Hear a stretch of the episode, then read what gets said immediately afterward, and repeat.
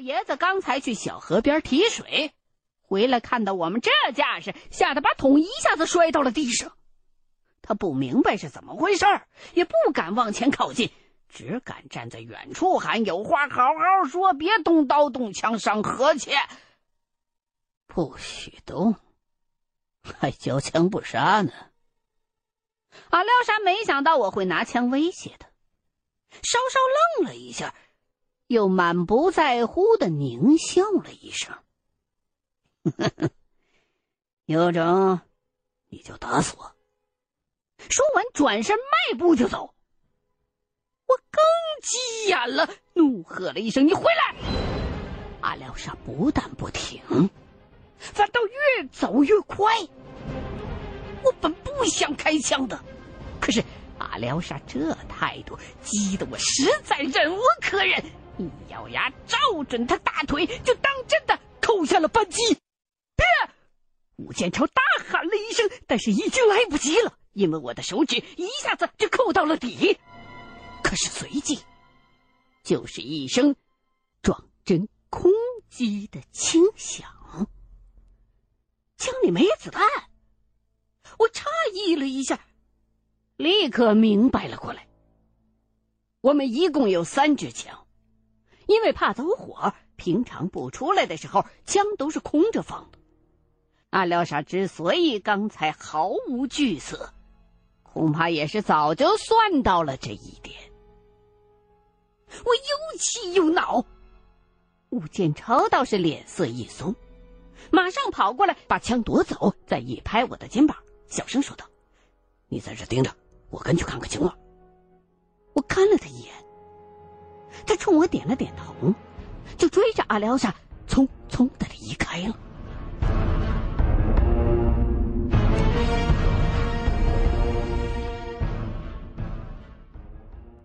我呆在原地，傻站了一会儿，不知道接下来该怎么办。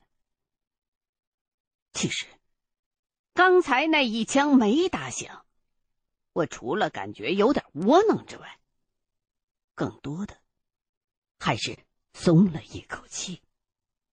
幸亏枪没响，不然的话，要是真把阿廖沙打伤或者打死了。这事儿就更不好收场了。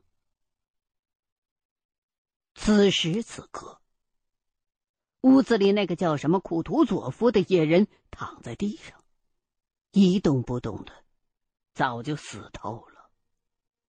这么个莫名其妙跑出来的人，就这么莫名其妙的死了。事情变化的太快，我只感觉到一阵头痛。阿廖沙怎么会突然之间就杀人了呢？这肯定不是无缘无故的。难道就是我刚才不在的那一小会儿，两个人说了些什么，让阿廖沙起了杀心？他们俩究竟说了些什么？刚才阿廖沙心急火燎的要去救人，看样子。是已经从那个野人嘴里问出他那个情况的下落了。可是，就凭这个，也用不着把人给崩了呀。此外，他那个态度也太不正常了，什么都不说，到底有啥不能告诉我们的？还说什么说了你们也不懂。本来昨天把事儿说开了之后。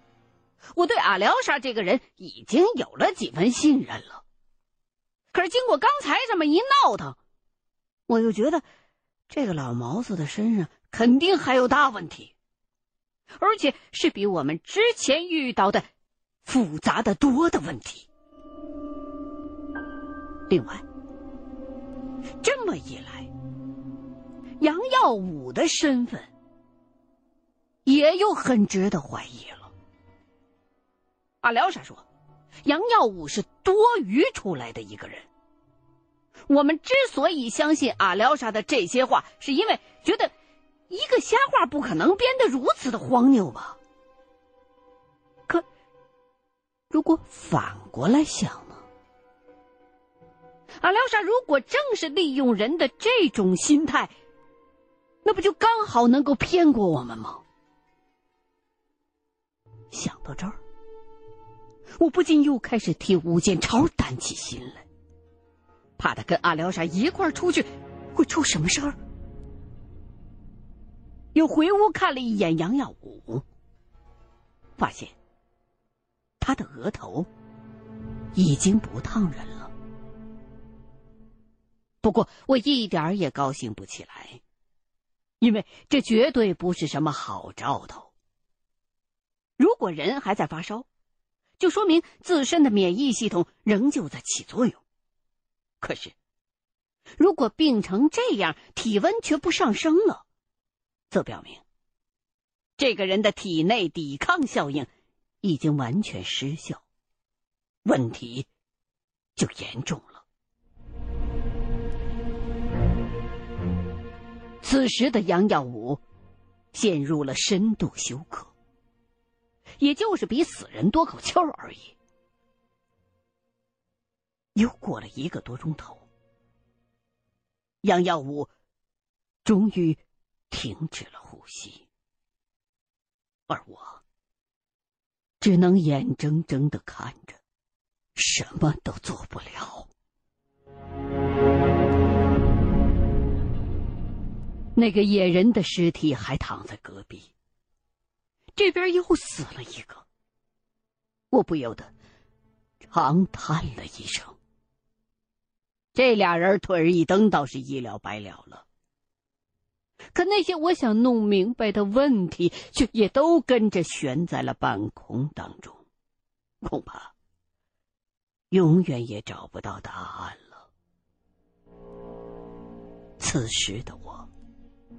如同是深陷在了一个巨大的迷魂阵里，刚刚有了点眉目时，所有的线索就一齐都断了，心中充满着一种迷茫到窒息的感觉。此外，我更多的还是担忧，直到现在都不知道杨耀武得的是什么病。那个野人之前一直都在念叨着血，而杨耀武身上又出现了严重的出血症状。谁都不敢说这两者之间没有任何的关系。实际上，从刚才开始，我心中就一直有了一个很不好的预感。那个野人一直都不肯喝水。难道是这湖里的水？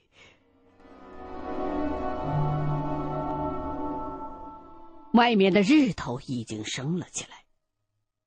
我信步走出了铁板屋，一抬头，只见远处的湖面上白花花的飘了一大片死鱼，我的头皮立刻唰的一麻，心说怎么念什么来什么呀？这也太快了吧！这应该是昨天湖水变红的后果，鱼是被疯长的水藻给憋死的。我心中默念着：“别自个儿吓唬自个儿，别自个儿吓唬自个儿。”同时，快步的跑到了湖边，蹲下身，仔细的打量着湖水，对我刚才那个水有问题的判断就产生了怀疑。周围这么多的动物、植物，湖里头还有鱼。假如水里真的有毒的话，怎么一点迹象都看不出来啊？总不可能是动物喝水没事人喝了就生病吧？但是，假如真的是水的原因的话，那麻烦就大了。我们这一个多月来，可都是吃的湖里的水的。我一边心里头犯着嘀咕，一边站起身来，往回走。没迈几步，就看见房前头躺着一只水桶，是老爷子刚才打翻的那个。我就一抬腿迈了过去，可是还没等脚落地，就突然之间意识到一个问题：桶在这儿，老爷子呢？好像从武建超他们走了之后，老爷子就一直没在我的视野当中出现过。这周围除了那两具死尸，难道只剩下我一个人了？我扯着脖子喊了一嗓子，还好，另一边马上就响起了应答声。老爷子没走太远，只不过是钻到那边的另外一排铁板房里去了。我就走过去看了一下，发现老爷子把那附近几间房里的东西全扒扯出来了，一堆破烂扔的满地都是，烟尘弥漫，呛得我一劲咳嗽。我就皱着眉头问：“这干什么呀？”老爷子的回答也简单，说是。找金子呢！我愣了一下，随即就明白了，赵胜利那几块金包石就是在铁板房的夹墙里头发现的。老爷子，这儿想在走之前再试试把运气，看看其他的房间里头有没有。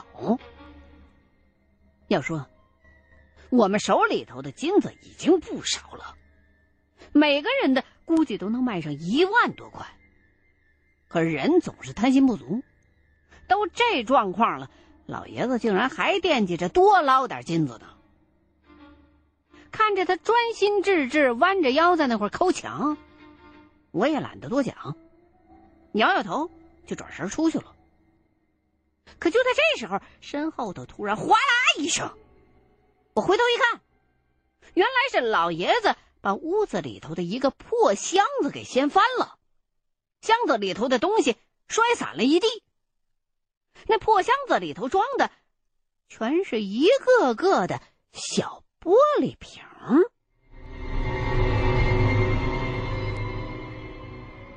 这一个多月来，我们光顾着淘金子了，一直没怎么注意身边的这些铁板房。大部分的屋子我们都没进去过。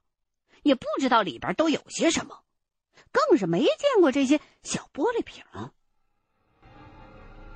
我捡起几个来，仔细的打量，发现每个小玻璃瓶的形状都一样，肚大、脖细、扁扁的，类似于那种装风油精的那种小瓶子，只不过。这种小玻璃瓶里头装的，是一种白色的粉末。虽然年代久远，可是因为密封的好，里头的东西看起来还是很干燥。我拿着晃了晃，感觉有点像个人家里边平时蒸馒头用的那种碱面儿。光凭外表。也猜不出这到底是什么。我左右看了看，发现这间房子比我们住的那间大，里头没有床，窗户是封着的，貌似是个库房。旁边还堆了许多只箱子。我就走过去打开来，发现里头装的也是这种小玻璃瓶。此外，我还找到了不少的针头。盐水瓶、玻璃注射器之类的，看着这些医用器材，我忽然之间醒过味儿来了。难道这些小瓶子里头装的都是药？无菌分装的注射用粉针剂？这么一想。就越看越像。粉针剂是医疗上一种很常见的剂型，原理就是把药物和试剂混合之后，消毒干燥变成粉末，用的时候再拿溶液稀释注射。这样处理主要是为了方便保存和运输。比如说头孢啊、青霉素啊这类抗生素，就都是用这种方法保存的。一见到这么多的药品，我自然而然就想到了刚刚病死的杨耀武。他身上的那种严重出血的现象，很像是细菌感染引起的。而众所周知，对细菌杀灭作用最强的药物就是抗生素啊。接下来的推论就顺理成章了。杨耀武得的那种病，肯定不是这一两天才有的，应该是在几十年前就出现过，也肯定曾经迫使盛世才和苏联人做出了应对。那么，眼前这些箱子当中的这些药品，很可能就是当年运来治病的某种抗生素。也就是说。现在只要弄清楚这些是什么药，应该就能大体的推断出那是什么病了。我之所以如此的在意这种怪病，主要还是出自于心底当中一个几乎不敢去触碰的担忧。其实，得这种病死的有多快，倒在其次。我最害怕的是这病，它会不会传染？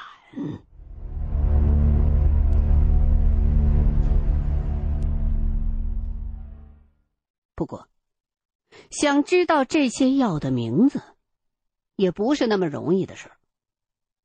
瓶子上倒是贴着标签呢，可是几十年过去了。纸上的那些字儿早就已经褪得模糊不清，几乎无法辨认了。而已知的抗生素又不下上万种，我就连猜都没法猜去。从年代上倒是可以试着推断一下，因为抗生素的大规模应用主要是在二战，跟老金厂算是同一时期。那时候的抗生素的品种应该还不太多。可可惜的是，我只记得最有名的青霉素。可是青霉素跟眼下这病又明显的不对症。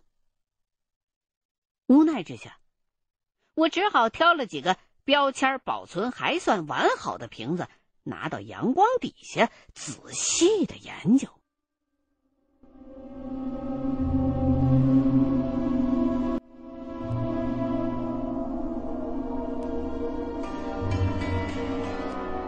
闭着眼睛看了半天，总算依稀看出来一个 S 开头的单词。这应该是拉丁文的药名，可是我当年学的拉丁都忘得差不多了。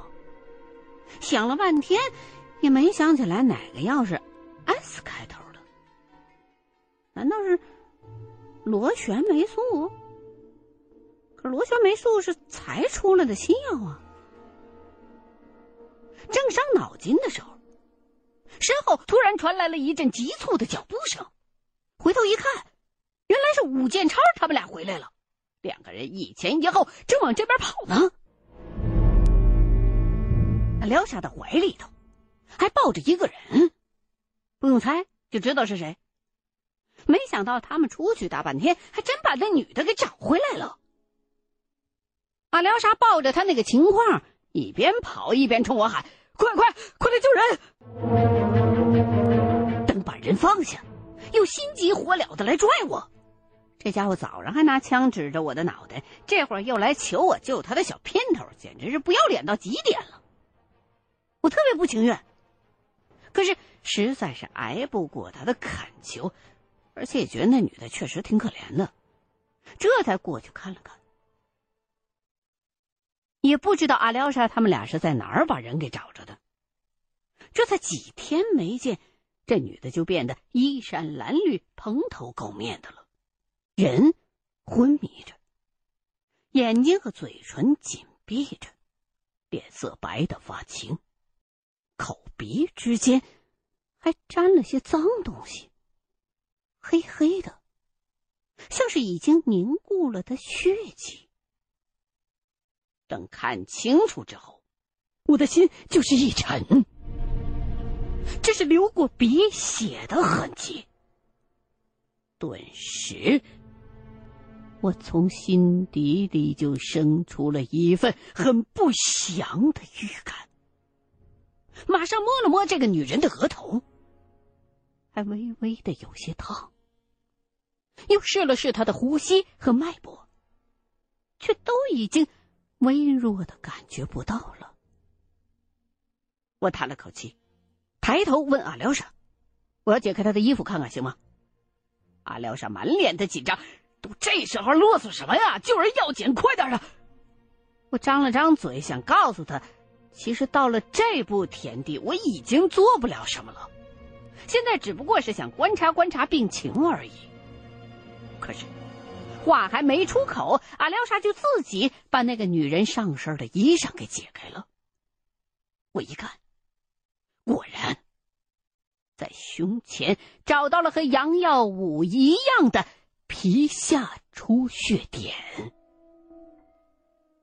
可是等把人翻过来看背后的时候，我们三个全都愣住了。那个女人后背上的皮肤竟然出现了大块大块的。紫红色的斑痕，就像是有几只花蝴蝶儿趴在那儿一样。这明显不是皮下出血应该有的表征。可是，这又是什么呢？我脑子里边一乱，把人放回去，认真的考虑了几秒钟，又掀开这个女人的眼皮。拿手电照着检查瞳孔，只看了一眼，我的心就是咯噔一下子。瞳孔扩散，这说明人已经死了。虽然我有点不太敢相信这个结论，可是脑子里边很快的就闪过了一个念头，却让我不得不相信。这个女人后背上的那些紫斑，根本就不是什么病理表征，而是死人身上的尸斑。